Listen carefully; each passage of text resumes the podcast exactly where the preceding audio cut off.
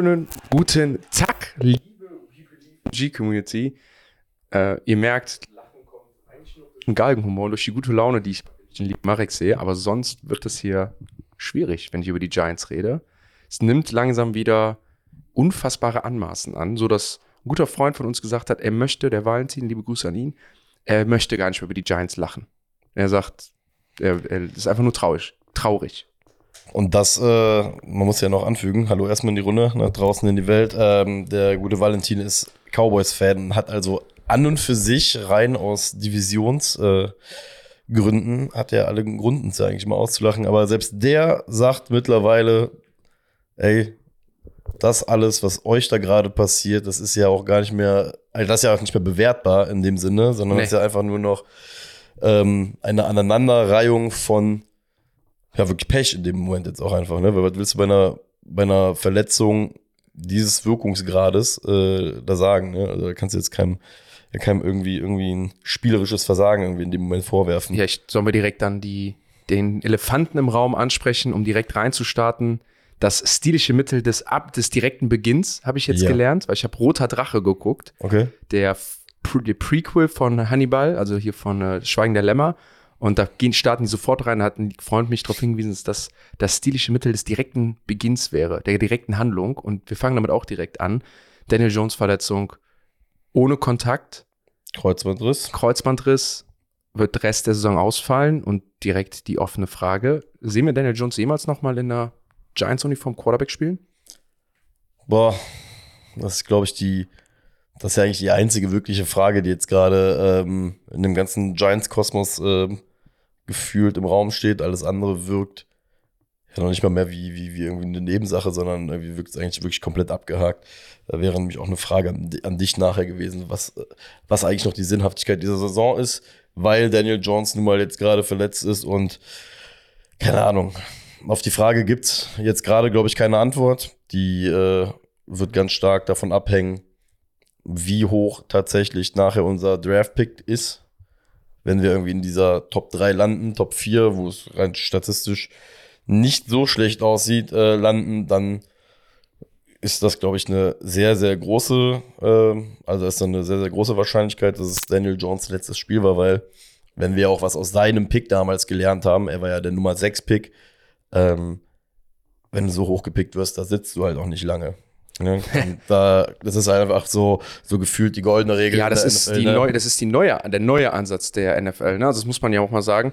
Früher war der Ansatz oft, dass äh, man ja einen Quarterback sich nimmt, auch manchmal an eins. Also ich erinnere mich noch an mehrere Quarterbacks, die an eins gepickt wurden und die nicht sofort zum Starter gemacht wurden. Ich habe heute zum Beispiel noch mal Cam Newton gesehen. Der hat dann zwar gestartet, aber das war nicht so ein Ding von Anfang an, sondern das war dann so ein Ding, dass, es, dass er sich das äh, erarbeiten sollte. Welcher Quarterback? Patrick Mahomes zum Beispiel. Auch Ja. Patty Mahomes wurde zwar nicht hoch gepickt, aber da auch das Ding, dass man ganz klar gesagt hat, der entwickelt sich heutzutage. Ist ja übrigens, ähm, Kansas City hat da damals mit Mahomes eigentlich eine Variante gewählt, bei der man ja so im Nach Nachgang sagen muss, sie haben ja wahrscheinlich einen der besten Wege eigentlich gewählt, weil sie ein competitive Team hatten und damals mit einem Alex Smith rausgegangen sind, der ja sehr, sehr guten Service da geleistet hat und das Team ja auch äh, trotzdem sehr, sehr gut vertreten hat, um dann das Team gut gesetupt im Endeffekt in diese Mahomes-Ära ja zu übergeben. Ja, es ist, halt der alte Andy, also der alt Oldschool-Weg Andy Reid-Weg, aber nicht nur der. Ne? Ich meine, Lamar Jackson, Quarterback in ein gutes System reingekommen, konnte sich entwickeln. Justin Herbert wäre jetzt auch nicht der erste Quarterback in seinem Draft, Justin, äh, in seinem Draft, der genommen wurde, ähm, der dann halt auch die, die Zeit bekommen hat oder ja, sich, sich zu entwickeln, beziehungsweise in eine gute Situation reinkommt. Das war auch in der äh, Josh Allen, glaube ich übrigens ja auch, ne? Ähm, ist der, oder war das der erste Quarterback in seinem Draft? Nein, ne? Josh Allen? Ja. Ähm, das ist von Brett Coleman auch eine Evaluation, dass er meinte, er, hat, er liegt so oft falsch mit den Quarterbacks und hat das nochmal reevaluiert und meinte, ey, ich bewerte den Erfolg der Quarterbacks nur noch an dem Team, wo sie hingedraftet werden, weil das ist der größte Faktor, wie erfolgreich nachher ein Spieler wird und was für eine Gesamtsituation diesen Spieler dann dort am Ende erwartet. Überleg mal, jetzt mal kein Scheiß, ne? Wo wäre Joe Burrow, wenn er zum Beispiel sich nicht verletzt im ersten Jahr, die Bengals mit ihm 5, 6 Spiele gewinnen und sie Jamar Chase nicht bekommen?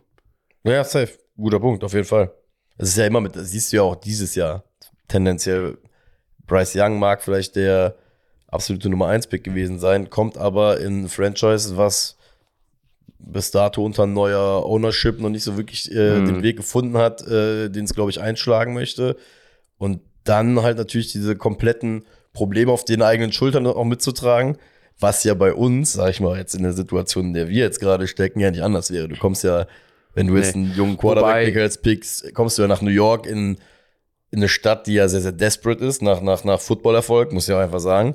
Und ne, das ist halt, wie gesagt, Du musst schon- überlegen, wir kommen das erste Mal seit Eli Manning in den Draft, wo jedem klar sein wird beim nächsten Draft, wenn wir in den Top 5 landen, wonach es aussieht, dass wir einen Quarterback draften werden. Das erste Mal seit Manning. Vor Manning war das ja nie der Fall. Daniel Jones hat alle überrascht an dem Spot. Also es gab, war die Diskussion, ob wir einen holen, aber dann, als wir uns nicht hochgetradet haben, war ich war ja auch der Draft von Kyler Murray, ne, der dann der Guy war, und wir auf der 6 nicht hochgetradet haben, war eigentlich so, okay, wir holen uns keinen QB was am Ende alle überrascht hat, das ist der erste Draft, wo wir wirklich auch jetzt schon in diese Phase gehen und sagen, okay, wer deklärt sich, wo sind wir, was sind die Jungs, auf die man vertrauen kann, kommt XY bei uns in Frage und dann halt auch zu sehen, machen wir den Move jetzt schon, weil, das muss man ja auch sagen, dass die Situation mit Daniel Jones Vertrag ist unfassbar beschissen jetzt für uns. Ne? Also hätte er gespielt, ist das immer akzeptabel, dass du sagst, okay, lass ihn mediocre spielen, lass ihn schlecht spielen, aber nächstes Jahr hast du das Out. Was wir jetzt haben, ist halt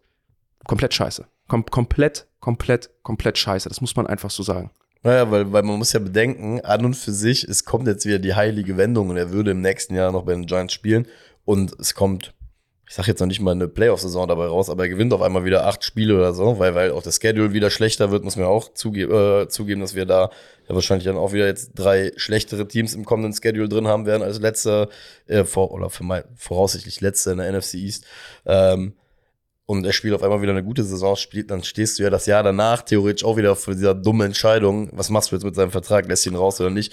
Ähm, sein Vertrag an für sich muss man ja so sagen. Guck mal, wenn du jetzt wirklich hingehst und einen jungen Quarterback pickst, wirst du Daniel Jones in meinen Augen trotzdem auf dem Roster behalten, weil so viel Kohle, wie er frisst, äh, ist eigentlich nicht an, nichts anderes möglich. Das sind, glaube ich, 47 Millionen, ne, die nächstes Jahr Ja. bei ihm äh, zum, Ja. im Buche drin stehen. So, deswegen, äh, das Ding ist, es wird halt, ich sag, ich kann mir die Situation einfach gerade noch nicht vorstellen, wie ein Daniel Jones entweder als kommender Backup, weil man sagt von wegen, hey, man, vielleicht tradet man ja auch einen guten Pick raus, weil man irgendwie, weiß ich nicht, einen Michigan-Jungen gut findet, Ah, in McCarthy. Ja, ich wollte gerade, ich wollte gerade das Szenario durchspielen. Ne, Das also Ding das, kannst du ja machen, ne? Ja, das Ding, ist ja das Ding ist ja folgendes bei Daniel Jones. Was wissen wir über Daniel Jones? Was wirklich einer seiner Qualitäten ist, ist ein Locker-Room-Guy. Ich Ja. glaube, Daniel Jones ist jetzt nicht, der ich sagen will, er nimmt die Backup-Rolle geil an, aber mit all dem Verständnis, was er jetzt auch in dem Vertrauen, würde ich sagen, du kannst ihn halten und auch einen Rookie draften und ihm auch klar zeigen, das ist die Richtung, in die wir gehen, so ein bisschen. Ähm, vielleicht auch, du bist dann halt nicht mit Nummer eins, sondern wir müssen uns neu orientieren, weil jetzt ist einfach der Punkt, wo wir das Risiko nicht mehr gehen müssen, wenn wir einen haben, der uns gefällt. Jetzt ist halt nur der Punkt. Ne? Sagen wir mal, wir draften an fünf.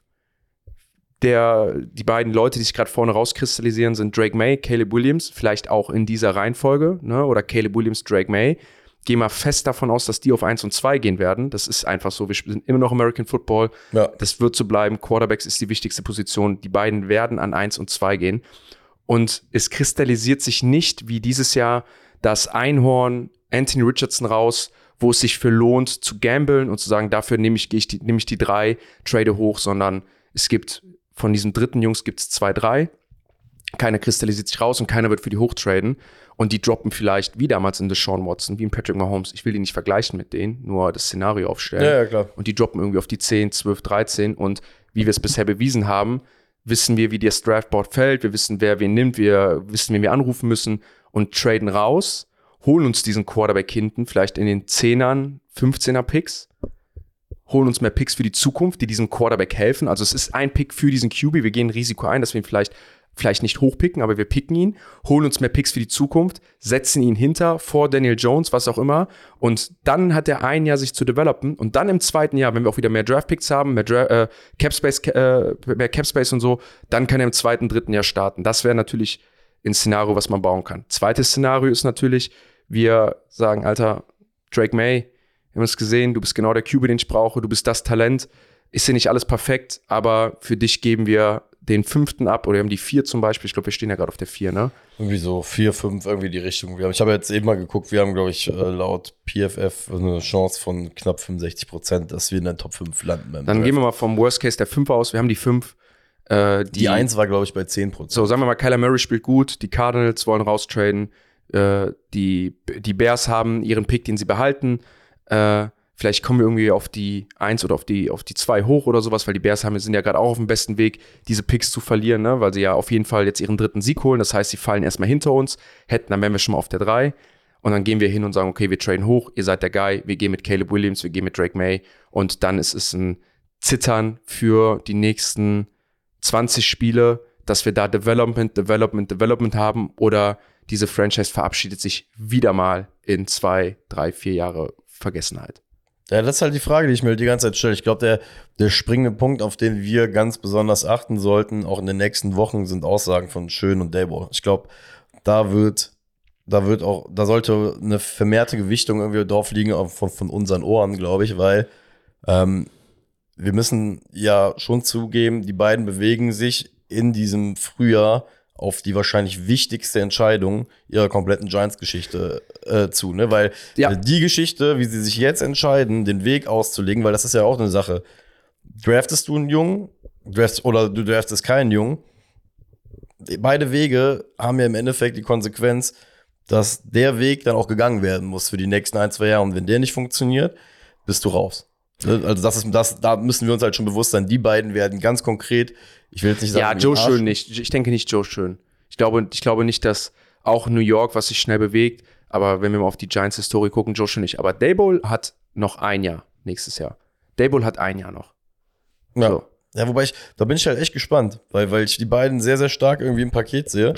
Ich würde übrigens auch gerne im Nachgang gerne wissen, wie viel John Mara an der, an der Verlängerung von äh, Daniel Jones mitgedeichselt hat. Man hat ja damals, als äh, Schön und Daibo gekommen sind, ja immer gesagt, von wegen, die haben jetzt einen vollen Freifahrtschein, weil äh, das so mehr, mehr oder weniger die Forderung gewesen ist.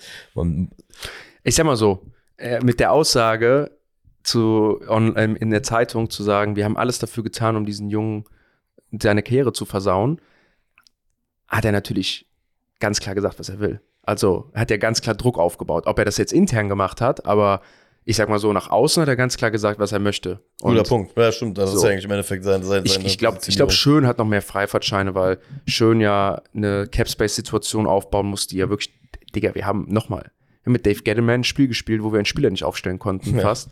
Oder wir haben ihn, glaube ich, nicht aufgestellt, weil die Capspace-Situation so schlecht war. Also das musste erstmal aufgeräumt werden na, faire Beurteilung, so, ich sag immer noch, es war die richtige Entscheidung, Daniel Jones zu verlängern. Ich sag's immer noch. Ich naja, sag, in der Situation, auf jeden Fall. In, zu dem Zeitpunkt, wie ich das, auch wie wir das analysiert haben, was wir evaluieren konnten, wie er gespielt hat, so, ähm, und dann auch mit dem Hintergrund zu sagen, okay, nächstes Jahr holst du bessere Spieler, die O-Line wird was besser, ne, also, dass man auch weiß, es liegt ihm, er bekommt Waffen, dass das alles so scheiße endet, hätten, ich glaube, auch kein Experte gesehen, dass das so untergeht wieder. Wir, wir müssen auch da einen Kontext mal reinbringen, ne? Ich glaube, unsere, sagen wir mal, drei besten offensiven Spieler, oder nennen wir sogar vier, ähm, Andrew Thomas, Waller, Daniel Jones und Saquon Barkley. Und Waddle kannst du übrigens auch mit reinpacken, der auch schon gefehlt hat am Anfang. Wenn wir meinst. Wandale Robinson. Oh, achso, ja, Wandale Robinson. Ich habe gerade hab gedacht, du hättest Waddle gesagt. Also, Entschuldigung, Wandale. Äh, zum Beispiel passt auch noch da rein. Aber ich würd, müsste mal nachgucken für die nächste Folge, wie oft die überhaupt zusammen auf einem halt auf dem Feld gestanden haben. Ne? Das haben, ist halt einfach eine Sache. Hab, das, das ist genau das Ding. Die vier haben nie zusammen auf dem Platz gestanden und da ist ja der wichtigste Andrew Thomas, der jetzt wieder übrigens solide aussah. Einmal da eine positive Nachricht in diesem, in, in diesem Podcast. Eine Stütze in der O-Line, auch John Michael Schmitz wieder gespielt und so. Das ist das erste Mal, dass die Leute wieder auf dem Platz stehen. Aber am Ende des Tages nochmal zurück, um das einmal zu beenden. Schön hat mehr Jahre, Dayball hat noch genau eine Saison. Der muss nächste Saison muss das besser aussehen. Und da spreche ich von, du musst close an einen 500 Record kommen und du musst zeigen, dass du mit dem Quarterback die richtige Entscheidung getroffen hast, ja. dass du den Quarterback eingebunden bekommst und dass das Zukunft hat. So, ne? Wenn wir, Alter, eine, keine Ahnung, so ein Zach Wilson-Ding bekommen, so in der Art, was ich nicht glaube, weil einfach die Quarterbacks, die jetzt zur Auswahl stehen, nicht so, ein, nicht so eine Karriere haben wie der im College und auch ein bisschen anders wirken, weil Zach Wilson halt diese eine Saison bei BYU hatte, wo er einfach gezeigt hat, dass er Armtalent hat, dass er halt viele naja. Flows macht.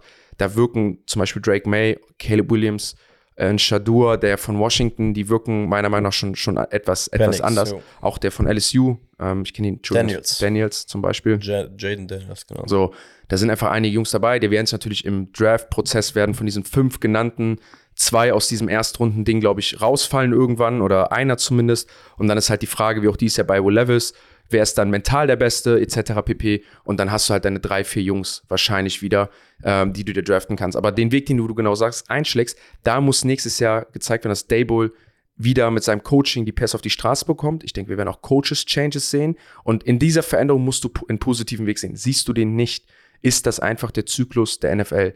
Der nächste grandiose Coach dieser Liga bekommt seinen Job.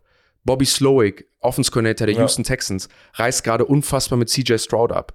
Ich das weiß nicht, ist übrigens der Punkt, ne, weshalb ich eben auch, auch diesen Top-5-Weg kommt bei den Giants, dass sie sich den, den Besten einfach picken wollen, halt nicht ausschließe, weil, weil du guckst halt aktuell nach Tech, äh, halt zu den Texans rüber und siehst ja auch einen, einen Kader, der okay ist, aber da ist jetzt nichts, wo, weißt du, wo, wo du und ich uns vor der Saison, weiß ich nicht, vor Freude die Haare für rausgerissen hätten, wenn wir das haben Nö, würden. es ist ein super interessanter Kader. Ne? Ja, genau, Ist es ein ist sehr, genau. Der, sehr interessant anzusehen. Viele junge Spieler, viele Top 10 Picks, viele etablierte, auch so O-Liner und so. Das muss ich sagen. Ne? Es fehlt so die Splashiness, aber es ist ein super interessanter Kader. Genau, und, und, aber, aber im Endeffekt muss ich ja sagen, dass ein CJ Stroud jetzt gerade das ganze Ding sowas von elevated, weil er ja scheinbar eine individuelle ja auch Stärke hat, wo ich halt sage, ich bin wirklich da sehr, sehr gespannt drauf, wie die Giants das Ganze halt angehen, weil wie gesagt, ich glaube, keiner hat damit gerechnet, Nee. Keiner hat damit gerechnet, dass das Ganze so abläuft. Ne? Weil, weil, wie gesagt, nochmal, das hat hier Pleiten, Pech und Pannen-Charakter, was bei uns ja auch teilweise abgeht.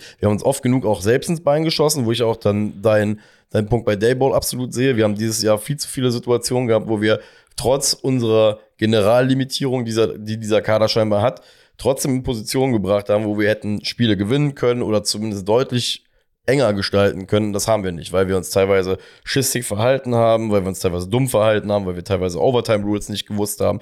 Das sind so Sachen, weißt du, die, die dieses Jahr aufgekommen sind. Da bin ich krass schockiert von, aber an für sich, wenn du den Kontext gibst, diese Mannschaft war von Woche 1 an A, von den Cowboys in Woche 1 direkt demoralisiert worden, das dürfen wir auch nicht vergessen. Ich Ja. glaube, diese Niederlage steckte auch noch so krass lange in den Köpfen bei den Jungs. Und dann diese ganzen Verletzungen. Ähm, ich glaube wirklich, ist das Szenario eingetreten, was hätte, nicht hätte eintreten dürfen und was die Giants auch nicht haben kommen sehen. Das ist halt das Ding. Also es ist, es hat ja die FC-Vibes damals vom, als wir nach Europa gegangen sind und das Jahr darauf absteigen. Das, Boah. das ist ja im Endeffekt Absolut. genau, genau das Ding, wo du sagst, boah, dieses, diese, dieses Gefühl von Aufschwung, klar, abgesehen davon, da beim FC ne, war ja so ein bisschen das Ding, dass du Modest verkaufst, der auch gehen wollte, ähm, und dann dafür Scheiße einkaufst. Und jetzt beim Giants ist ja dann eher so die Story, ja, du hast Leute verlängert, weil wir im anderen Sport sind, die du hättest vielleicht nicht verlängern müssen, hast zu sehr auf deine eigenen Pferde gesetzt, um eigentlich diesen radikalen Weg zu gehen. Und das finde ich übrigens bei dieser Giants-Story enorm interessant. Vor der Saison hätte jeder gesagt, pass auf, die Giants gehen 5 und 7, 12. Ja. Und danach geht Daniel Jones, egal was ist. Hätten alle gesagt, mach das. Safe. Vor der Saison letzte hätten alle gesagt, Digga, das ist der Move, den Joe schön machen muss. Egal was ist, egal was ist so, dass du kannst ihn nicht verlängern, du sollst ihn nicht verlängern, das ist nur ein Missdeal für dich, weil Ja. womit, endest, womit endest du? Und das Krasse ist, dass du ja genau an dieser Entscheidung, an diesem Move, an diesen 16 Spielen, die man dann von ihm hatte, man komplett diesen Turn hatte, völlig zu Recht auch am Ende, die jetzt aber dann wieder im Nachhinein uns, uns so krass uns, uns so krass schlägt. Ah, ja, wie du sagst, es hätte nicht passieren dürfen, es darf nicht passieren. Am Ende ist es halt jetzt wirklich so, man muss halt in die, wie du sagst, zuhören, gucken, gehen wir wirklich diesen Weg mit dem Quarterback? Ich gehe fest, fest, fest davon aus, dass wir diesen Weg gehen werden. Wir müssen uns einen Quarterback, ich bin fest davon 100%, dass wir uns einen Quarterback im, äh, im, im nächsten Draft holen werden. So, Frage ist, wo wir ihn holen. Die Frage ist den Weg, den wir gehen werden, wenn wir einen lieben, das Draftkapital zu investieren. Wir haben jetzt zum Beispiel mit Leonard Williams noch einen Second Round. Wir haben alle unsere Picks halt auch. Ne? Ja. So. Und dann halt zu sagen, okay, wie funktioniert dieser Rebuild und können wir das, können wir diesen jungen Quarterback diesmal richtig developen? So. Was machst du, wenn die an drei Marvin Harrison nehmen? Und einfach sagen, ey, ride or die, weil, weil wenn, weil, weil die Giants sich vielleicht sagen, ey, ganz ehrlich, wir haben Daniel Jones eh noch gerade halt auf Vertrag und der muss, also im Endeffekt muss er spielen. Es gibt eigentlich gar keine Rechtfertigung, dass er nicht spielt, sobald er fit ist, äh, rein vertraglich gesehen. Du holst ihm den absoluten Top, Top, Top, Top Wide Receiver, wo alle schon seit zwei Jahren gefühlt sagen, er wird auf jeden Fall irgendwann die NFL Goldjacke anziehen. Ähm, Ja, und, ich dann wieder dann, Angst. und, Ne? dann, und dann sagst du folgendes aber auch damit, einfach nur. Wird das einfach, dass dieser eine Receiver im Zweifel ihn, Daniel Jones dann immer noch nicht elevated, die Giants dann wieder, weiß ich nicht, mit 5, 12 oder so dann in dem Jahr dann beenden, wieder einen hohen Pick haben, tendenziell dann wieder in Range sind, um sich einen Quarterback zu nehmen. Und dann halt im Endeffekt clean aus dem Ding rauskommen und sich vielleicht ihren potenziellen Jamar Chase plus plus plus zu holen. Ja, wer, wer ist, ist für mich so ein Gedanke, wo ich immer sage, also wenn du keinen Quarterback holst und das nicht machst, dann ist das immer der Money Move. Ne? Hol dir den besten Spieler, egal ob du da schon zwei hast oder drei. Wir haben ihn ja nicht. Das ist ja, das Ja, genau, aber hol dir den besten Guy. Hol den besten Guy und Marvin Harrison natürlich dann in der Giants-Uniform zu sehen, wäre überragend für uns und würde dann auch sagen, dass wir Talent in diese Mannschaft holen, was wir sonst nicht bekommen. Da sprechen wir immer von diesen Blue Chip Prospects, ne? Generational Talent haben wir ja bei uns beim Focus Football schon drüber geredet. Da kann man nicht über drüber reden, aber Marvin Harrison ist ja so ein Receiver, drei Jahre Ohio State, der Guy gewesen, Alles outside wegdominiert. alles wegdominiert, hat, kommt aus einer elitären Footballfamilie, ist als Profi aufgewachsen, war schon als Kind, äh, hat er Bälle von Peyton Manning so gesehen gefangen. Ne? Das ist dann einfach, da weißt du, was da für ein Athlet steht, was da für ein Mensch steht, der dafür gemacht ist. Und finde ich dann auch interessant. Andersrum ist dann halt immer die Sache, ey, wenn da halt der eine Bomben-O-Liner steht auf drei, ob man den nicht nimmt. Wobei, ich, ich würde mir wünschen, einfach für New York, für die Stadt, dass man sagt, wir gehen wirklich, wenn wir die Hand an so einen Spieler bekommen, dann, und das ist kein Quarterback, dann nehmen wir den. So, ne? Überleg mal, wie das äh, mit Sauce Gardner gemacht wurde, mit Jalen Ramsey gemacht wurde. Das sind halt 15-Jahre-Spieler, ne? Die, Ja, die richtig. Einfach, die auch mit Anfang 30 halt Die einfach bekommst, du, die sind. bekommst du entweder richtig spät erst, sowas Ja. wie ein Khalil Mack, den bekommst du erst richtig, richtig spät, wenn er auch nicht mehr in seiner Blütezeit ist. Oder äh, du bekommst ihn im Draft. Das sind die zwei Optionen. In Micah Parsons bekommst du nur, indem du hingehst und sagst, ey, ich drafte, was war das? Ich glaube, der elfte Pick. Ich drafte mit dem elften Pick einen Inside Linebacker, was man nicht machen soll, aber ich sehe das Talent, ich sehe, das ist einfach krass. Das ist mein Pick auf der Elf. Ja. Sonst, sonst draftest du, sonst kriegst du diese Guys nicht. Genau wie ein Jalen Ramsey. Du musst da einfach sagen, so viel, so krass höher picken, so viel höher picken, als eigentlich du so eine Position picken würdest, damit du diese Jungs bekommst, weil sonst bekommst du sie nie wieder. Ja. Weil Was der kleinste Pick ist doch immer. Was? Du draftest Quarterbacks. Also, sagen wir mal, dieses Jahr fallen wieder drei Quarterbacks-Picks weg. Ja. Pick- Picks weg, ne? Dann hast du immer deine zwei Offensive Linemen, weil irgendwie dieses Jahr, glaube ich, vier oder fünf Tackle, die relativ, also bisher So, in so Ranks. Dann nimmst du, nimmst du, mal gucken, wie die Class dies ist, aber es ist immer so ein bisschen der Standard-Draft. Ne? Standard-Draft, zwei Quarterbacks, zwei, drei Quarterbacks, zwei, drei Offensive Linemen, irgendwie immer so in den Top 15. So, dann hast du deine zwei, drei D-Liner, so dann sind schon mal neun weg. Und dann in diesen Top-Picks hast du dann deine sechs athletischen Unicorns, Leute mit krasser Ability, mit hohem Upside, die irgendwas gezeigt haben, was sie nicht haben. Und dann halt irgendwie diese zwei, drei, eventuell in diesem Mix Blue-Chip-Player. So, und wenn du hast richtig Glück, wenn zwei, drei dieser Blue-Chip-Player halt keine Quarterbacks sind. Ja. Weil die Quarterbacks werden trotzdem vor diesen Blue-Chip-Playern genommen. Also, Aus wenn Panik, wir, ja, wenn wir wenn wir vier Quarterbacks haben, die auf 1, 2, 3 und 4 gepickt werden und du hast den besten Receiver der nächsten zehn Jahre auf 5, dann wird der auf 5 gedraftet, wird nicht vor einen dieser Quarterbacks rutschen, wenn die ersten vier Teams einen Quarterback brauchen. Ja, weil da irgendwelche anderen nämlich für hochgehen, safe. Ähm, ja, wie ihr seht, viele, viele Szenarien, die es da noch gibt. Was mir an der Stelle noch wichtig ist, weil ähm, ich führe euch jetzt gleich noch in eine neue Rubrik rein, während der Jan jetzt gleich noch zu einem Termin weiter muss. Ähm, da will ich noch auch zwei Sätze von dir, glaube ich, zuhören, weil ich glaube, äh, dir geht's sehr, sehr ähnlich wie mir. Ich bin ja auch ein bisschen wehleidig bei dem ganzen Thema mit DJ, weil wir beide, glaube ich, auch krasse DJ-Believer irgendwie immer waren und auch immer gesagt haben, ey, er ist kein Top-10-Typ, aber er kann ein Top-15-Typ sein, wenn du halt um ihn nur rum vernünftig baust. Und boah, mir hat's ehrlich gesagt am Sonntag so ein bisschen das Herz zerrissen, als ich gesehen habe. Vor allem muss ich auch eine Sache sagen, du, das ist ja in einem Play vorher passiert. Das ist ja gar nicht in dem Play passiert, wo er den Dropback macht und sich dann auf den Hintern setzt und auf einmal merkt, dass das Ding durch ist.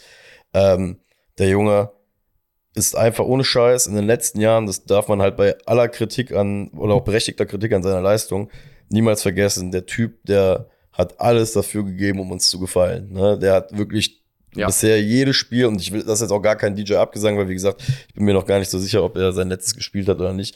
Aber alles, was der Junge bis dato, bis zu dem Punkt gegeben hat, war wirklich Herzblut. Ähm, man hat es auch in den Berichten nachher gelesen, dass die Mannschaft wirklich down war. Nicht nur wegen des Spiels, sondern halt vor, vor allem auch wegen der Situation bei ihm. Der Typ hat mittlerweile zweimal den Nacken zerhauen bekommen, hat jetzt einen Kreuzbandriss. Elendig. Hat viel, hat seinen Körper auf jeden Fall bei den Giants gelassen, so, ne? Und das habe ich einen guten Satz gelesen und danach muss ich dann jetzt auch wirklich los. Daniel Jones hat sich nie ausgesucht, Quarterback auf der Nummer 6 bei den Giants gedraftet gewesen zu sein, hat da nie einen Hehl draus gemacht, hat die Rolle angenommen, genau. hast nie ein schlechtes Wort über den gehört, hat nie ein schlechtes Wort über die Organisation, über seinen Weg, über die O-Line, über irgendwas gehört. Er war generell immer ein sehr ruhiger Typ. Wir hatten eine geile Saison mit ihm, aber am Ende ist es wirklich nur, ich habe nur Trauer dafür, es ist nur schmerzhaft, es ist nur schlimm, es ist nur schade, weil er dieser Underdog war und ich einfach nur gehofft habe, dass er aus der Underdog-Rolle rauskommt. Naja, Freunde, ich bin, ich bin hier weg. Äh, ich glaube, das war ein schönes Schlusswort so zum Ende. Marek begeistert euch jetzt mit der neuen Rubrik, die wir haben, wo dann, ich glaube, der ein oder andere auch mal eingeladen wird, äh, auch mal äh, dran teilzunehmen. Finde ich übrigens ein richtig geiles Add-on von uns. Naja. Das war's von mir und viel Spaß euch noch mit Marek. Jawohl, einen schönen guten Morgen an der Stelle. Jetzt hat der Podcast ein eine, eine, sagen wir mal, eine positive Wendung genommen. Ich würde es jetzt mal als positive Wendung verkaufen, weil ähm, ich habe jetzt einfach einen Boykott gestartet und gesagt, ne, ne, Jan, du machst das neue Format mal schön mit, weil wir können ja nicht etwas Neues einleiten. Und dann sitze ich auf einmal alleine da. Aber, ähm, genau. Wir und das erste auf der morgendlichen Tagesagenda, muss ich dazu sagen, ne? Das stimmt. Wir haben den Podcast quasi gestern Abend irgendwann unterbrochen. Hab mich dann einmal kurz selbst dran gesetzt, bis ich dann selber gesagt habe, warte mal, das macht eh alles keinen Sinn, weil das kommt realistisch eh erst Donnerstag raus. Da kann der Jan also doch mit dabei sein, ne? Deswegen. Schönen guten Morgen. Äh, guten Morgen. Wir beide sind sogar noch kaffeelos jetzt gerade in diese Rubrik gestartet. Ja, der Jan hat es ja schon so nett angekündigt. Ähm, wir wollen uns natürlich als Podcast auch ein bisschen weiterentwickeln, ein bisschen vorankommen. Also quasi den Anti-Giants Way ähm, quasi antreten für dieses Jahr. Äh, nämlich wir möchten noch äh, ein bisschen was, euch noch ein bisschen was bieten. Deswegen haben wir ähm, bei dem Treffen in New York mit Big Blue Germany habe ich das erste mit Benny äh, darüber gesprochen gehabt. Ähm, und mit David unter anderem, Philipp, äh, Raffi auch unter anderem, der, äh, glaube ich, jetzt sogar eine Sprachnachricht hier reingeschickt hat. Alles Mitstreiter von Big Blue Germany, die äh, mit in New York waren, haben wir, wie gesagt, mal miteinander gesprochen, haben gesagt, wir müssen mal ein bisschen mehr zusammenarbeiten äh, bei manchen Dingen. Und deswegen haben wir jetzt die wöchentliche Rubrik. Wir haben eigentlich noch gar keinen Namen dafür, das ist das Lustige. Ähm, noch keinen Namen? Wir haben noch keinen Namen dafür. Nee, aber warte kurz, ich erkläre nur kurz äh, nach meiner drei Minuten Flugrunde hier, worum es eigentlich de facto geht in zwei Sätzen. Ähm, Big Blue Germany ist mittlerweile so groß, beziehungsweise sind so groß, haben wir dieses Jahr in unserem Interview mit Dominik ja auch erfahren, dass ähm, wir der Meinung sind, dass wir auch gerne mal drei, vier Stimmen von euch ähm, hören möchten pro Woche. Ähm, heißt, wir kriegen jetzt immer zu einem Themenpunkt, den wir vorgeben, drei, vier Sprachnachrichten, Nachrichten, ah, ja, knapp, knapp 45 Sekunden, glaube ich. Bis, glaub, die längste heute war eine Minute. Länger wollten, wollten wir es auch nicht halten, damit wir da auch einen Diskurs aufkommen lassen. Aber wir stellen quasi eine offene Frage zu den New York Giants ähm, und hören uns einfach mal um, was das Universum sozusagen hat und, und, und reacten da so ein bisschen drauf. Deswegen, ja, das zur Erklärung, was euch ab dieser Woche dann jetzt im besten Fall wöchentlich erwartet. Ähm, ja, an Variabilität, weil, sind wir mal ehrlich, haben wir auch eben schon besprochen, die größte Sinnhaftigkeit dieser Saison liegt wahrscheinlich noch darin, die Vernetzung unter Giants-Fans gerade in Deutschland vor, äh, voranzuführen. Ja, was der Community zu geben. Genau. Der Roster-Building. Äh, das Ding ist, wir, die Aufgabe, einzige Aufgabe, die wir jetzt noch übernehmen können, diesen Giants-Kosmos, ist nicht mehr Spielberichterstattung, sondern im deutschen Rahmen versuchen, irgendetwas zu schaffen, was noch Spaß macht. Ja, war, was heißt, ja, wobei, das wurde schon gelegt dieses Jahr. Das wurde gelegt, äh, ohne zu wissen, Noch welcher Trauer das Ganze liegt, ne? Weil ich muss schon sagen, äh, wie, wie, wie in dieser letzten Folge oder einer der letzten Folgen gesagt, ich glaube, dieser Trip zum Seattle-Spiel, der hat schon einiges noch. Ja, klar, ich will jetzt nicht sagen, dass wir besser sind, also das ist das, aber das ist so die kleine Aufgabe. Ich möchte übrigens jedes Mal, wenn wir ne, das machen, vorher singen, kennst du noch Blues Cruise? Diese Super RTL-Sendung? Nein. Mit dem blauen Hund? Und die haben dann immer so Kinderrätsel gemacht. Und immer wenn die Post bekommen haben, haben die gesungen, ich habe einen Brief für dich. Ich habe einen Brief für dich. Ich frage mich, was, nee? Irgendwas, ich muss das Ende nochmal gucken. Das wird auf jeden Fall der Jingle. Der Jingle dafür, okay. Sehr gut. Dann haben wir schon mal die Idee. Ich habe eine Sprachnachricht für dich. Ich habe eine Sprachnachricht für dich. Ich habe eine Sprachnachricht. Ich frage mich, worum es geht. So, das singen wir jetzt einfach ein, dann wird's das. Dann machen wir noch ein Beat runter. Und äh, dann ist es das.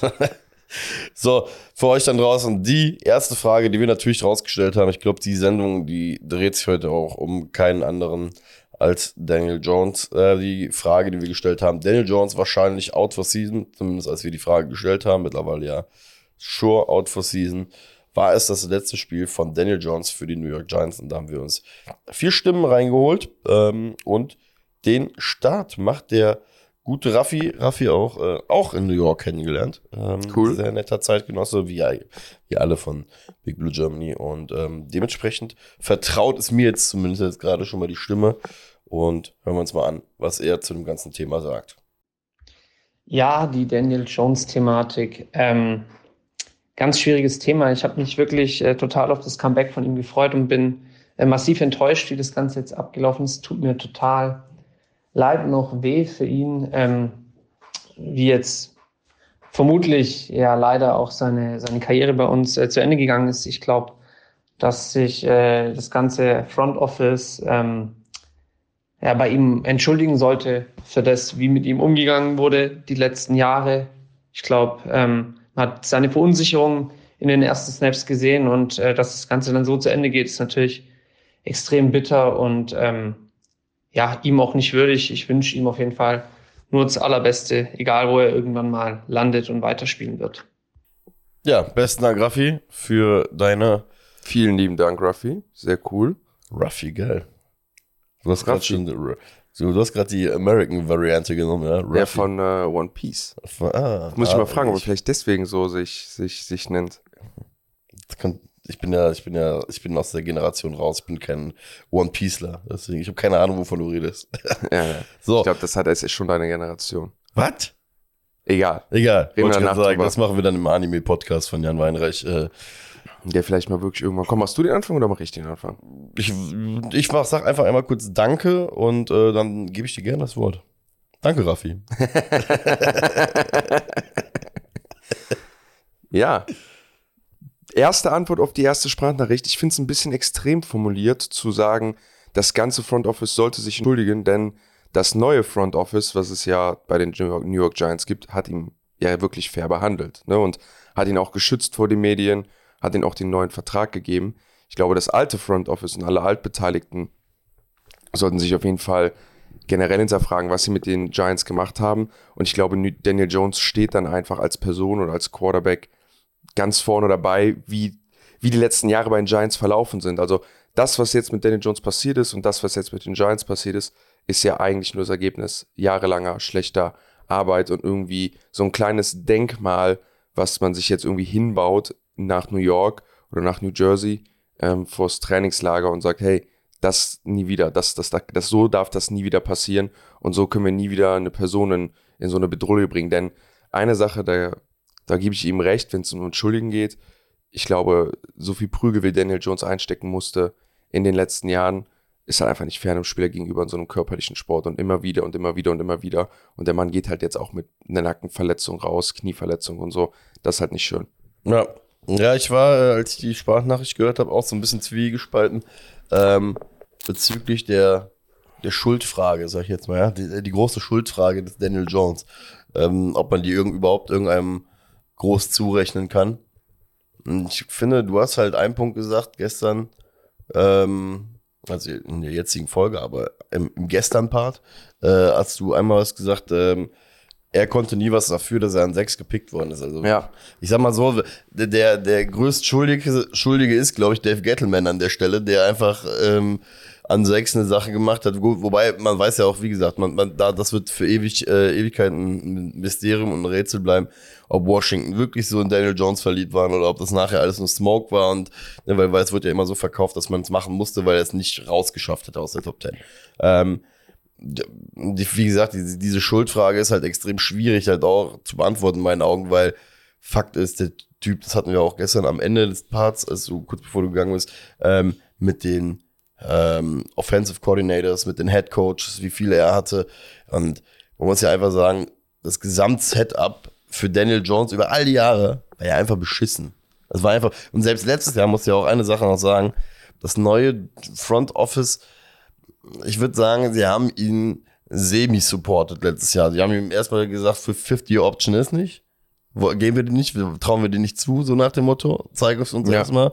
Und daraus hat er halt rausgeballt. Aber den beiden würde ich zum Beispiel nicht den Vorwurf machen, dass sie so gehandelt haben, weil es halt, das war halt diese Business-Side von, von NFL, die du halt einfach machen musst und wurden halt auch ein bisschen über die Vorjahre in ihr Handeln reingetrieben, muss man ja auch so ein bisschen ja, sagen. Ja, safe. Deswegen, ähm, all in all bin ich halt beim, ne, komplett beim Raffi.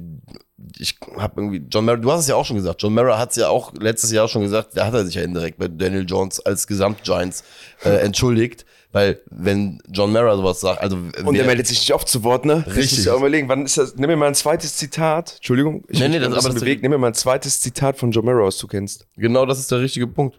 Gibt's kaum. Äh, ne? Ich kenne keins. Sonst eine, äh, still wie eine Kirchenmaus und meldet sich meistens erst, wenn äh, die Saison zu Ende ist und dann alles im Bach runtergegangen ist oder eine Woche vor den Playoffs lachend äh, auf, dem, auf der Rolltreppe am Fahren. Ja. Deswegen. Ich denke mal so, die Giants sind so unerfolgreich. Ich habe John Mara gar nicht mehr gesehen im Fernsehen. Die zeigen den gar nicht mehr. Nee.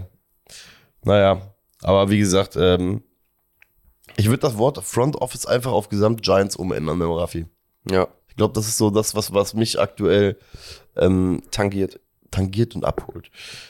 Besten Dank, bis der Premieren-Sprachnachricht äh, bei uns äh, im, im We Believe in G Podcast. Und jetzt gehen wir zur Nummer zwei und das ist der Sebastian. Dann fange ich doch mal direkt damit an. Ja, du, ich habe gestern sofort am Fernseher, als er ja ohne Gegnereinwirkung zu Boden geht, davor, dass sich schon das Knie verdreht, er ist am Boden, wird gesackt, humpelt raus, und gedacht, oh je, das sieht scheiße aus, das ist Mist. Und von meinem Gefühl her ist er irgendwie, also ich will nicht sagen, er ist washed up, aber er ist halt durch. Das ist so vielleicht das, das Andrew Luck gehen, was er dann in, in sich trägt.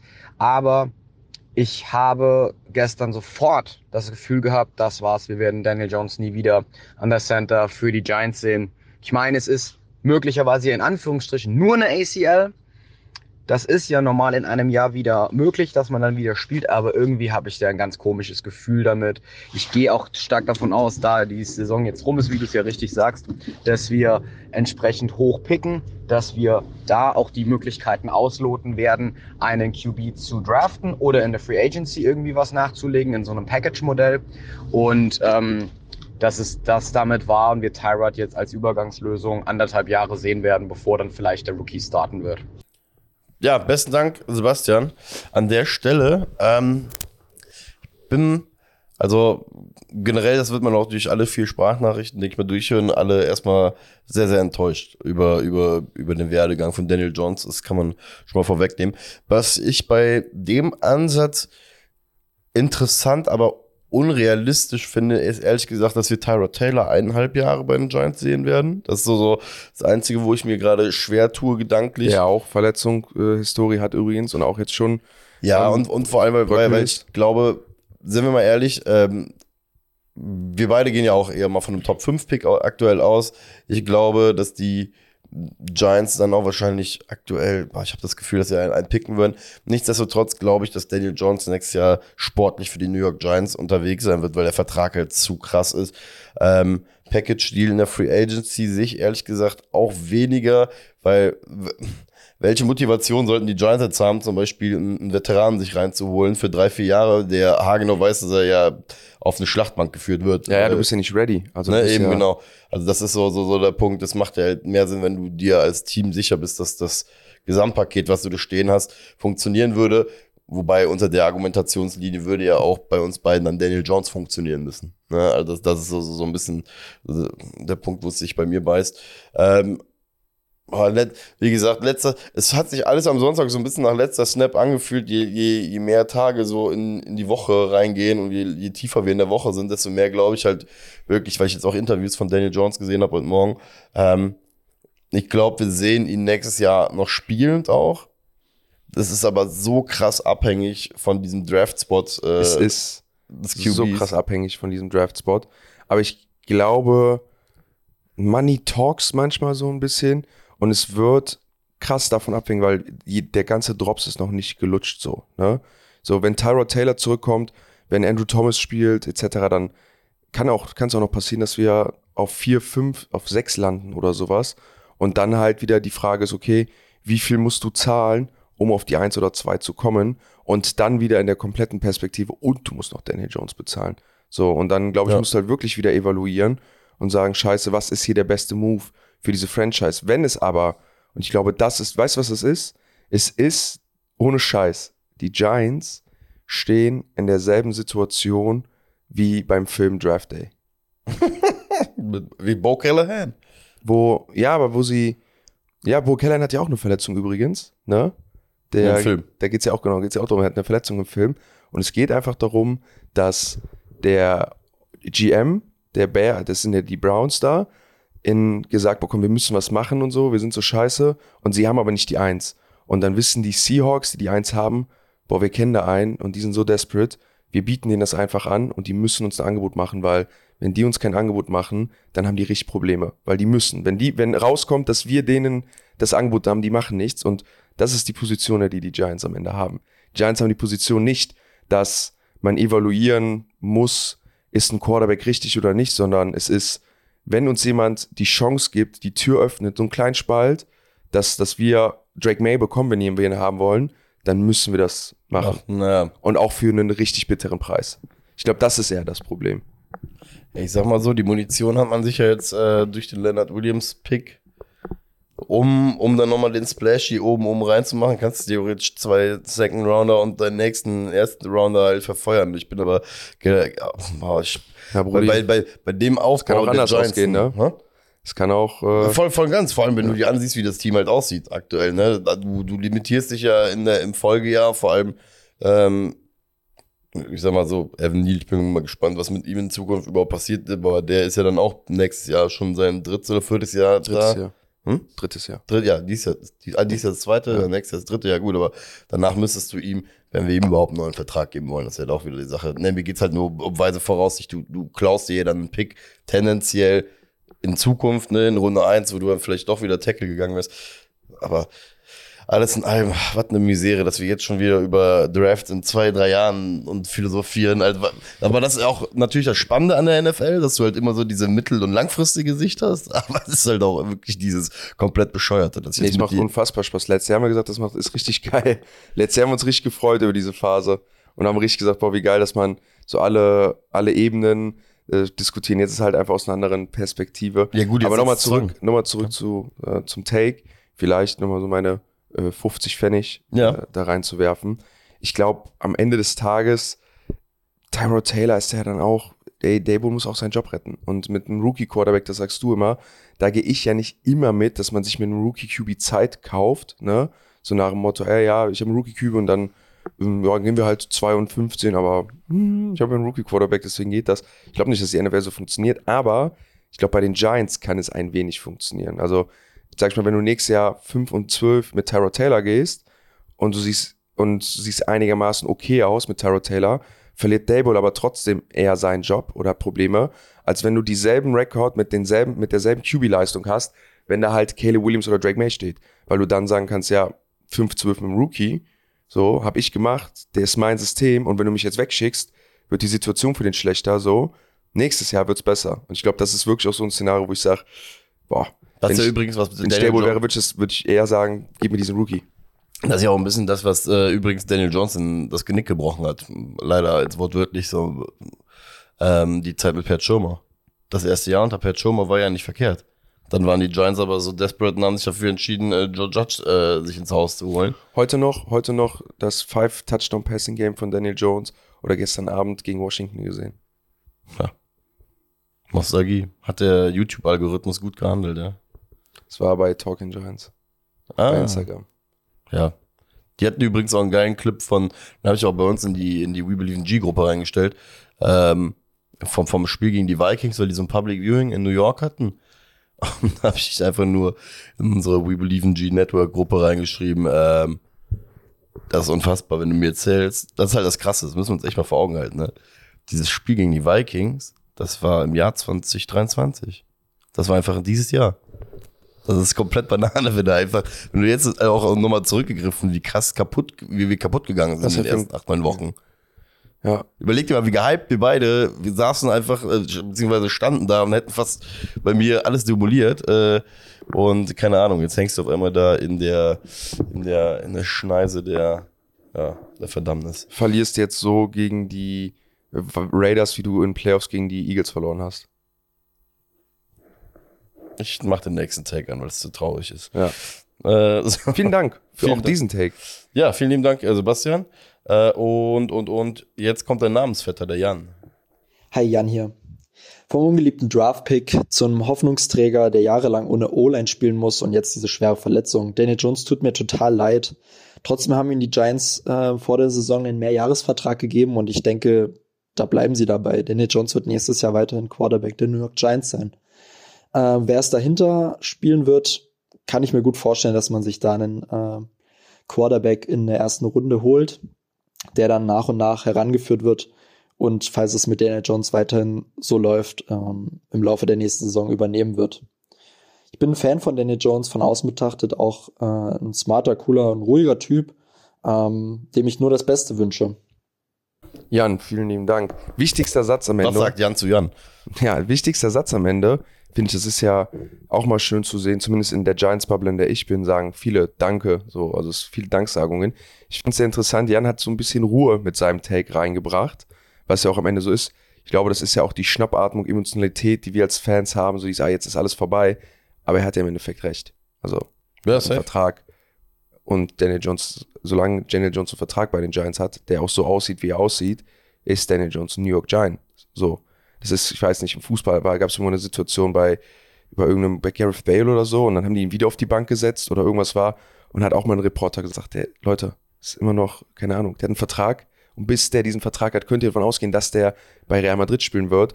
Und ich denke auch, wie er es gerade gesagt hat, wenn wir ein Szenario sehen, wo Daniel Jones nicht spielt, dann ist es, dass wir einen Rookie gedraftet haben. Daniel Jones sitzt so lange auf der Bank, bis die Giants für sich selber evaluiert haben, ey, jetzt, jetzt, jetzt passt das und wir, das lohnt sich für uns finanziell, weil auch das zweite Out ist ja immer noch deftig, ne? Ich glaube 22 Millionen oder so. Ja, also die, sie freeen, glaube ich, 21 äh, ab, aber würden halt 22 Dead Cap einmal haben. Was in heutigen NFL-Zeiten, ja, Weniger ist. weniger ist, als, als es halt aussieht. Es ist nicht optimal, es ist nicht überragend, aber dafür, wie gesagt, auf der anderen Seite hat der Junge nächstes Jahr ein Capit, glaube ich, von 47 Millionen. Ähm, ich, Weißt du, was die krassere Frage ist wieder bei dem Punkt? Es gab schon mal doch die Diskussion, wenn wir über dieses Cutten reden, ne, und generell, wie sowas abläuft. Vor der Season hatten wir Diskussion, wie viele Quarterbacks haben unter dem Franchise-Tag gespielt. Ich glaube, ich boah, jetzt müsste ich mal nachgucken, man, das ist immer das Wissen, was man vergisst. Es wäre entweder keiner oder ich glaube, es hat noch nie ein Quarterback unter dem Franchise-Tag gespielt, so eine Saison. Irgendwie. Weil die Quarterbacks das nicht machen, weil es keinen Sinn macht für die. ja.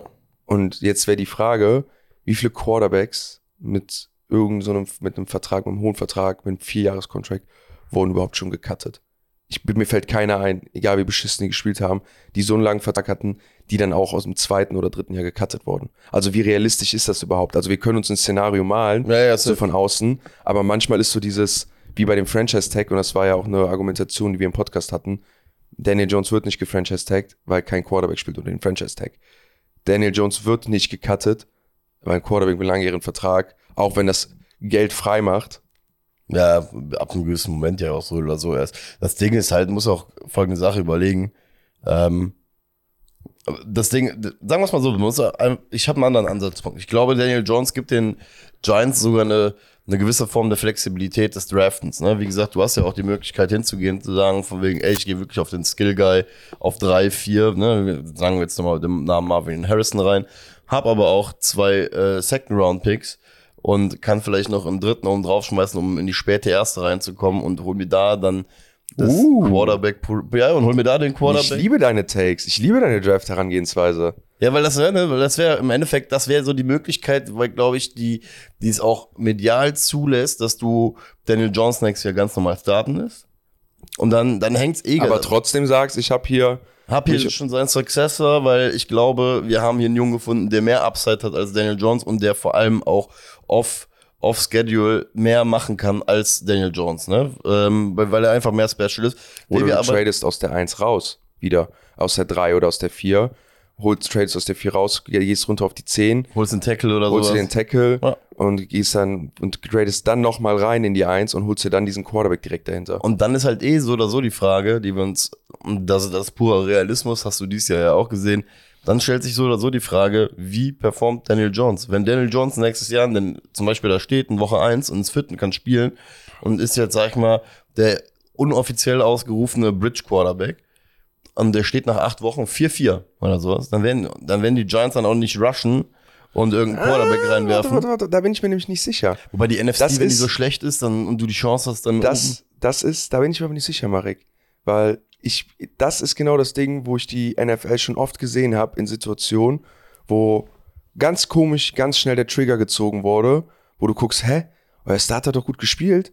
Warum, warum kommt der Wechsel jetzt? Und der Wechsel kommt einfach, weil ganz klar ist, ey, hier ist eine, wir, wir machen hier einen Wechsel. Das, hier muss ein Wechsel ran.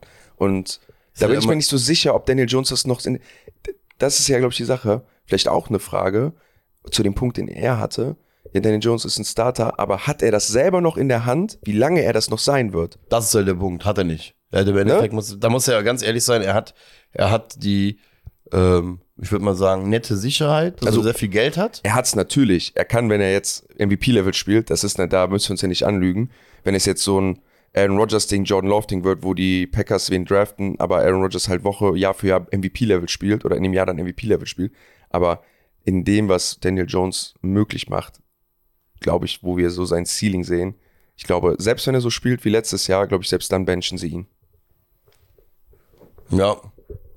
Oder? Das war ja auch die, ja, ich, ich, ich glaube, das ist halt echt immer da so ein bisschen die Frage des, wie, wie und wo sich unser Team, ne, weil ist halt auch die Frage, was passiert, wenn du jetzt, sag ich mal wirklich, du stehst nächstes Jahr 4-4 mit DJ und wirfst dann einen Rookie rein, der, der drei Spiele erstmal voll abkackt, weil er nicht drauf klarkommt. Und dann hast du auf einmal eine Saison komplett sacrifice, weil du sagst von wegen, ey, eigentlich hatten wir bis dahin noch die Chance.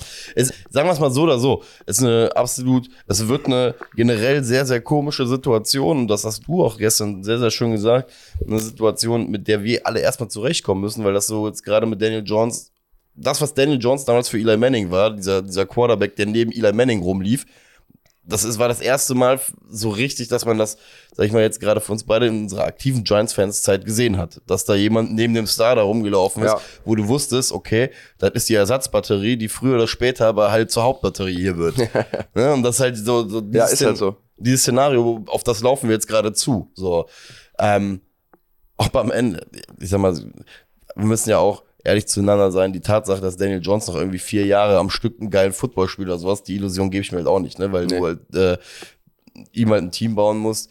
Dementsprechend entsprechend ist das wahrscheinlich jetzt der notwendige Schritt. So leid es mir halt auch da weiterhin tut, aber ähm, ich hoffe, Nächstes die- Jahr aber nochmal zu mir Ja. Ian's Take. Genau. Nächstes Jahr denke ich auch, Sieht man ihn noch. sieht man ihn auf jeden Fall noch. Vor allem auch. auch mit der Recovery. Ich glaube, er hatte ungefähr denselben Timetable, ähnlichen Timetable wie Kyler Murray. So. Was aber, auch da nochmal, uh, lass uns da auch nochmal kurz drüber sprechen. Der Timetable seiner Verletzung ist ein Kreuzbandriss. Kyler Murray hatte letztes Jahr seinen Kreuzbandriss im Dezember. Ne? Okay, dann ist er ja schon, Alter, zumindest. So. Und du kannst es ja alles selber steuern als Team. Du kannst dir ja diesen Rookie draften, kannst sagen, Daniel Jones ist trotzdem da und der Rookie kriegt halt einfach erstmal so diese ersten vier Starts, weil Daniel Jones ist ja verletzt. Könnte auch sein. Stimmt. Und dann, ich habe jetzt unterschiedliche Timetables gesehen. Es gibt welche, die sagen, dass er schon beim Camp wieder normal da sein wird. Der, der, und das muss man ja auch wieder lassen. Der ist so ein Freak, der hat. er hat am- den vollen November, Dezember, Januar, März, äh, Januar, Februar gibt's. Februar, März, April, Mai, Juni. Ja, nee, der ist fit. Der ist zur Saison fit. Glaube ich nämlich Außer auch. wenn irgendwas passiert. Also der hat gestern auch schon, ähm, muss, man, muss man auch einfach sagen, er ist ein, er ist ein Giants-Freak und der ist auch ein Football-Guy, muss man auch ganz fest sagen. Gestern schon mit dem Rehab-Prozess angefangen, war wohl um Fahrrad schon irgendwie, jetzt nicht keine Ahnung, was man da alles äh, vorbereitet Ja. oder so, aber, aber wie gesagt, er hat- ist wohl ein oder zwei Tage jetzt, nachdem das Ganze passiert ist und die äh, innere Schwellung so ein bisschen rausgegangen ist, hat er wohl direkt wieder angefangen. Von daher, ja. Vielen lieben Dank, lieber Jan. Ach, ja, genau, ja, vielen lieben Dank. Ach, schön. Ich habe gerade gedacht, wollte es abmoderieren. Siehst du, ich bin schon so aufgeregt. Aber wir haben ja vier Nachrichten. Aber danke, Jan. Ja. Danke an Jan von Mir Jan. passiert das ja auch tatsächlich öfters, dass äh, ich Sachen überspringe. Also manchmal, Und ich panisch werde. ja, ja, und das ist ja völlig zu Recht. Aber diesmal wollte ich nur bedanken. Danke, Jan. So, kommen wir zum letzten. Äh, ist der gute Chris. Dann hören wir uns einmal an, was der Chris gesagt hat. Ja, hi, der Chris hier. Ich muss sagen, Daniel Jones tut mir einfach nur noch leid. Es fing damals mit dem Draft an, als er von den Giants-Fans direkt unterm Bus geworfen worden ist. Von den Giants an sich hat er auch nie die richtigen Umstände bekommen, um gut zu performen. Er hätte nie eine gute O-Line, nie einen Nummer 1 Wide Receiver, immer wieder wechselndes Coaching. Ich habe immer an Daniel Jones geglaubt und glaube es auch immer noch. Bin auch fest der Meinung, wenn Daniel Jones in einem Team ist mit den richtigen Umständen, so wie bei den Lions oder Vikings, dass er aussehen würde wie ein Top 10 Quarterback. Ja, jetzt hat er sich im letzten Spiel das Kreuzband gerissen und wo ich das dann so gesehen habe, wie er vom Feld gegangen ist, habe ich sofort ein schlechtes Gefühl gekriegt und ja, glaube leider, dass wir jetzt im kommenden Draft neuen äh, Rookie Quarterback draften werden, dass Daniel Jones dann in der kommenden Saison noch einmal starten wird und im Laufe der Saison dann abgelöst wird von unserem neuen Quarterback. Willst du anfangen? Soll ich anfangen? Fang du an. Ich suche nämlich hier gerade was raus.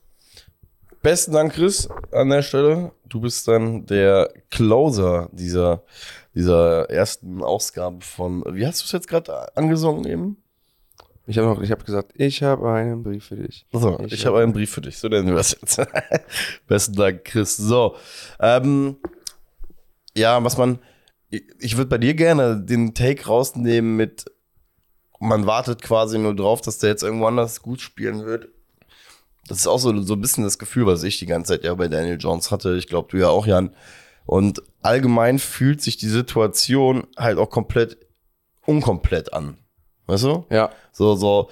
Das Ding ist, sollte er, was ich jetzt zwar nicht glaube, aber sollte er wirklich den letzten Snap als New York Giants gespielt haben, dann wirst du mich auch in 20 Jahren auf Daniel Jones ansprechen können bei den Giants und ich werde dir immer sagen, du, irgendwie fühlt sich die Geschichte nicht komplett an. Irgendwie, irgendwie fühlt es sich an, als ob diesem Buch 50 Seiten fehlen würden, die man hätte, also das alternative Ende, das er dann hätte noch schreiben können, dafür wäre eigentlich noch Platz gewesen, weißt du? Und so fühlt sich das irgendwie so, so die ganze Zeit an, genau auf der Grund der, der, der Tatsachen des schlechten Kaders und des schlechten O-Line und kein Nummer 1 Receiver sehe ich genau alles genau ähnlich. Ich glaube leider allerdings, dass es für Daniel Jones schwer sein wird, überhaupt dieses Franchise zu finden. Ähm, weil das muss man auch sagen, dass, da ist die NFL ein Spiel von richtige Zeit, richtiger Ort. ne, das ist ja, das habe ich ja gestern schon gesagt, dieses Alter, wo ein Quarterback hingeht, das ist die Evaluierung wo es am Ende für, für hinausgeht. Genau, und dann und das Ding ist halt, ich glaube, das Kaliber-Team, das er auch vorantreiben kann, gibt's nicht zu häufig in dieser Liga. Und die Frage ist immer, gibt es ein Team, das gerade auf der Suche nach einem Guy wie Daniel Jones ist und vor allem auch das Vertrauen schenkt nach den Jahren. Aber nichtsdestotrotz ist Irgendwer macht einen cheapen Deal mit ihm. Also es ist ganz klar. Also es ist, wenn, also das, wenn das, was Chris sagt, in Erfüllung geht, dann ist das sowas wie bei dem Brian Tannehill Tennessee Titans. Der wird irgendwo gesigned als Backup, weil auch irgendwie ein QB-Battle ist, sagen wir mal, in der Weitsicht, sowas wie meine Atlanta Falcons irgendwie. Geiler, geiler Take, finde ich gut. So, oder keine Ahnung, vielleicht auch bei den Saints, wenn die Derek Carr-Ära vorbei ist, so, so Teams, die einfach in so eine Grauphase gehen, vielleicht auch dann die Vikings oder so, irgendwie so Teams, die sagen, ey, unsichere Quarterback-Position, ich habe hier keinen hohen Draft-Pick, ich muss was lösen, ich besetze die Position mit zwei Leuten und lasse sie das ausbetteln, so in der Art, weil das ist ja am Ende ein Quarterback wie Daniel Jones mit über 30 Starts in der Liga. Äh, ich glaube, die hat er ja, oder? Ja, ja, safe. So, natürlich setzt du den dir auf die Bank, der dann auch ein guter Charakter ist und dann wird das so ein Ding, so zwei Jahres-Deal, niedrig bezahlt, fertig aus. Und dann, wenn er da die Chance bekommt, dann kann er nochmal Erfolg haben. Also so ein Baker Mayfield gegen Daniel Jones Duell irgendwann. Ja, ey. Alter, wie unterschiedlich können Quarterbacks sein? Das wäre krass. Lustig. Das wäre wär Hardbox-Material. Das wäre richtig geil. Äh, ich würde mal gerne so, kennst du so, was mir direkt einfällt, kennst du Witz-Battle, wenn sich so zwei gegenüber sitzen, beide, eine bekommt Wasser im Mund und dann Ach, erzählt jemand einen dürfen, anderen Witz und ich möchte mal gerne sehen, wie die beiden das zum Beispiel handeln würden. Und ich glaube, der Daniel Jones wird so richtig Boomer-Dad-Jokes erzählen, die einfach nicht lustig sind, aber deswegen sind sie lustig, weil er sie erzählt. weißt du, so wie, was macht, in, was macht ein Pirat am Laptop? Er drückt auf die Enter-Taste. Oh Gott, Alter. So, ihr seht, wir sind nicht nur seelischer Beistand, sondern auch ähm, wie auf den Boulevardblättern der Witz des Tages. Ja, wir müssen wieder mehr Laune reinbringen. Wir waren vorher viel lustiger. Wir müssen mehr Laune reinbringen. Ja, war ja auch alles viel lustiger. Ja, das, das stimmt. ist halt die Sache. Der, was ich noch beim Chris raushören möchte, was mein Take ist, ist weniger, dass der Daniel Jones Starter wird, sondern das wollte ich gerade auch googeln. Und es ist ja wie immer, wenn man Sachen schnell googeln will, vor allem solche Infos findet man es nicht. Daniel Jones hatte nie Nummer 1 Right Receiver. Wer ist der Right Receiver, der die meisten Bälle von Daniel Jones in seiner Karriere bei den Giants gefangen hat? Ich kann gerne mal währenddessen gucken. Ich würde. Slayton? Slayton würde ich gerade. Slayton oder Shepard müsste es sein. Ich hatte gerade Golden Tate noch einmal kurz gedacht, aber. Golden Tate hat zu wenig gespielt. Ja. Aber es kann, und das ist, das ist ja schon bezeichnend für diese New York Giants, es kann doch eigentlich nur Darius Slayton sein. Und das auch nur, weil er am längsten mit ihm auf dem Platz stand und Darius Slayton als Nummer 1 Right Receiver zu bezeichnen, spielt ja Chris genau in seinen Punkt rein. Ne? Und dann halt noch zu sagen, ja, also egal, ist egal, was ich jetzt sage mit System und Barkley. Wir haben, es gibt nicht in seiner Karriere, die jetzt bei den Giants hatte, in seinen fünf Jahren, nicht einmal einen Guy, wo der zur Diskussion steht, ob der den Nummer 1 Spot von Darius Slayton weggenommen hat und Darius Slayton ist ja keine Nummer 1. Sag ich ganz ehrlich, ich habe äh, spätestens nach diesem Wochenende habe ich meine Darius Slayton Aktien noch komplett verkauft, sag ich ganz ehrlich. Ich habe ja vor der Saison schon damals gesagt, ich würde es mir wünschen, Alter, dass das sich schon verändert. Und äh, wenn ich das gesehen habe, was da wieder am Wochenende passiert ist, auch wenn es nicht Daniel Jones war, ja. Ja, aber es bezeichnet übrigens. Genau das ist ja das, was du meinst. Und, und de dementsprechend ist halt die Frage, ist ja am Ende des Tages wird die Frage sein, was, was, was evaluiert Joe Schön aus der ganzen Geschichte heraus, ne? Weil mhm. der wird sich die ganze Geschichte halt angucken müssen und wird ja Daniel Jones Story angucken müssen und wird er feststellen, da war, da stand nie ein Wide Receiver Number One. Vielleicht zum Abschluss dieses ganzen Takes, wenn wir über die anderen Positionsgruppen sprechen. Was war in Daniel Jones Karriere das größere Problem? Oder was war schlechter besetzt? Die Offensive Line oder die äh, Right Receiver? Boah, ich glaube Offensive Line. Ich sagte ganz da ehrlich. Hatten wir wenigstens Andrew Thomas ein Jahr. Ja, aber ich sagte trotzdem, der hatte trotzdem Jahr für Jahr irgendeine Scheiße da. Dann hatten wir das mit, mit Nate Soldier auf der anderen Seite. Weißt das Ding ist ja, natürlich hat Andrew Thomas ihm vor allem letztes Jahr eine Ruhe gegeben. Das muss man auch sagen. Er hat ihm eine natürliche Ruhe in dem Spiel gegeben. Nichtsdestotrotz ist die Geschichte von Daniel Jones, dass der permanent äh, halt auf der Jagd, äh, halt gejagt wird und die Positionsgruppe wird nun mal von fünf Leuten gespielt. Und einer, ein Weltklasse All-Pro Left Tackle hilft dir auf jeden Fall. Aber es hilft dir halt trotzdem nichts, wenn du von, von vorne und von rechts halt permanent in deinem Leben. Ähm ja, das war jetzt nicht die Frage, dass die, dass die O-Line das größere Problem ist für ihn. Das ist klar. Es geht darum, nochmal, wenn du dir alle anguckst, welche Position war schlechter besetzt, einfach nur. Nicht Schlecht. von, weißt du? Also geht gar nicht, dass ich gebe dir völlig recht, deine ja. Punkte sind völlig richtig. Mir geht's darum, Gut, unter den Umständen müsstest du wahrscheinlich sagen, die, der Wide Receiver Core war schlechter besetzt, weil Andrew Thomas äh, den Average von den anderen O-Linern so hoch zieht. Es ist aber, es ist ja aber ein Kopf-an-Kopf-Rennen.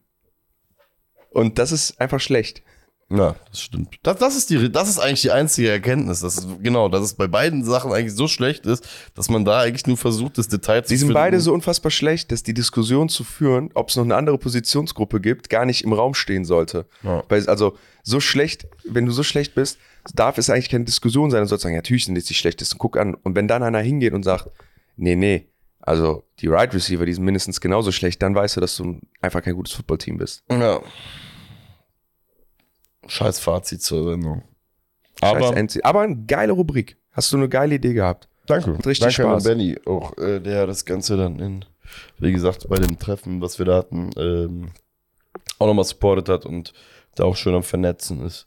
Heißt, machen wir schon weiter. Schon mal kleine Aussicht auf nächste Woche. Ähm, wir werden also wie der Jan schon gesagt hat, wir werden natürlich auch über die Spiele reden. Haben sie diese Woche keine Ahnung, was sollen wir über das Spiel groß erzählen. Daniel Jones hat sich das Kreuzband gerissen und danach ähm, hätte äh, da auch lustige Tunes unter, äh, unter das Spiel der Giants legen können und es wäre ein super Satire-Clip geworden. Ähm, ja, ich, ich sag dir ganz ehrlich, für mich hat das Spiel am Sonntag dann aufgehört, weil was soll, also nichts gegen den äh, lieben kleinen DeVito-Jungen und so. Ich finde ich finde das auch immer geil und ich finde in der Preseason so Stories auch immer super toll, weil da ist man ja gerade so, so, so frisch angehypt und freut sich auf alles, was die NFL eigentlich so hergibt, ja. Ja. Da, da, da freust du dich. Theoretisch könnte auch im Open an 3-0 passieren, du würdest immer noch glücklich sein, dass die NFL einfach gerade gestartet ist. Deswegen. Jedes NFL-Spiel ist eine 10 von 10. So. Das ist quasi die Essenz daraus. Nur, ähm, ja, wir werden versuchen, euch jetzt in den Folgewochen auch thematisch ein bisschen was äh, an die Hand zu geben.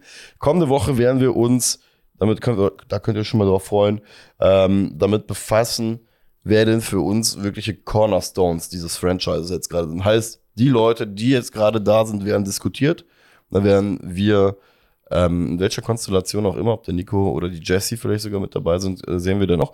Ähm, wenn wir einmal diskutieren, wer aus jeder Positionsgruppe quasi ein No-Brainer ist zu halten und bei wem wir uns darauf einstellen können. Eine geile Idee, wie wir das machen können. Das erzähle ich dir jetzt aber off Camera. Sehr gut. Das ist, das ist der perfekte, das ist der perfekte äh, Anteaser für die Zuhörer. Ja. Ja. Die werden sich jetzt auch fragen, was hat sich der Jan gedacht? Ja, ich habe was richtig Cooles. Es- Ich habe eine richtig coole Was richtig Cooles? Ja, ist so cool, dass wir euch jetzt bei We Believe in G verabschieden. Das finde ich cool. Ich bin uns bedanken, dass wir diese Sonderfolge, die wir an zwei Tagen aufgenommen haben. Festival quasi. Ja, wo aber, ja, ohne Scheiß, aber das, wie gesagt, wir sind halt great Podcaster, so, in, dass wir einfach dazu, dazu committen, es einfach machen. Und egal ob spät am Abend oder früh am Morgen. Aber vielen lieben Dank. Das war's mit We Believe in G. Äh, ciao, tschüss, bis zur nächsten Folge. Bis zum nächsten äh, W. Nein, Scherz, wir hören uns nächste Woche. Tschüss.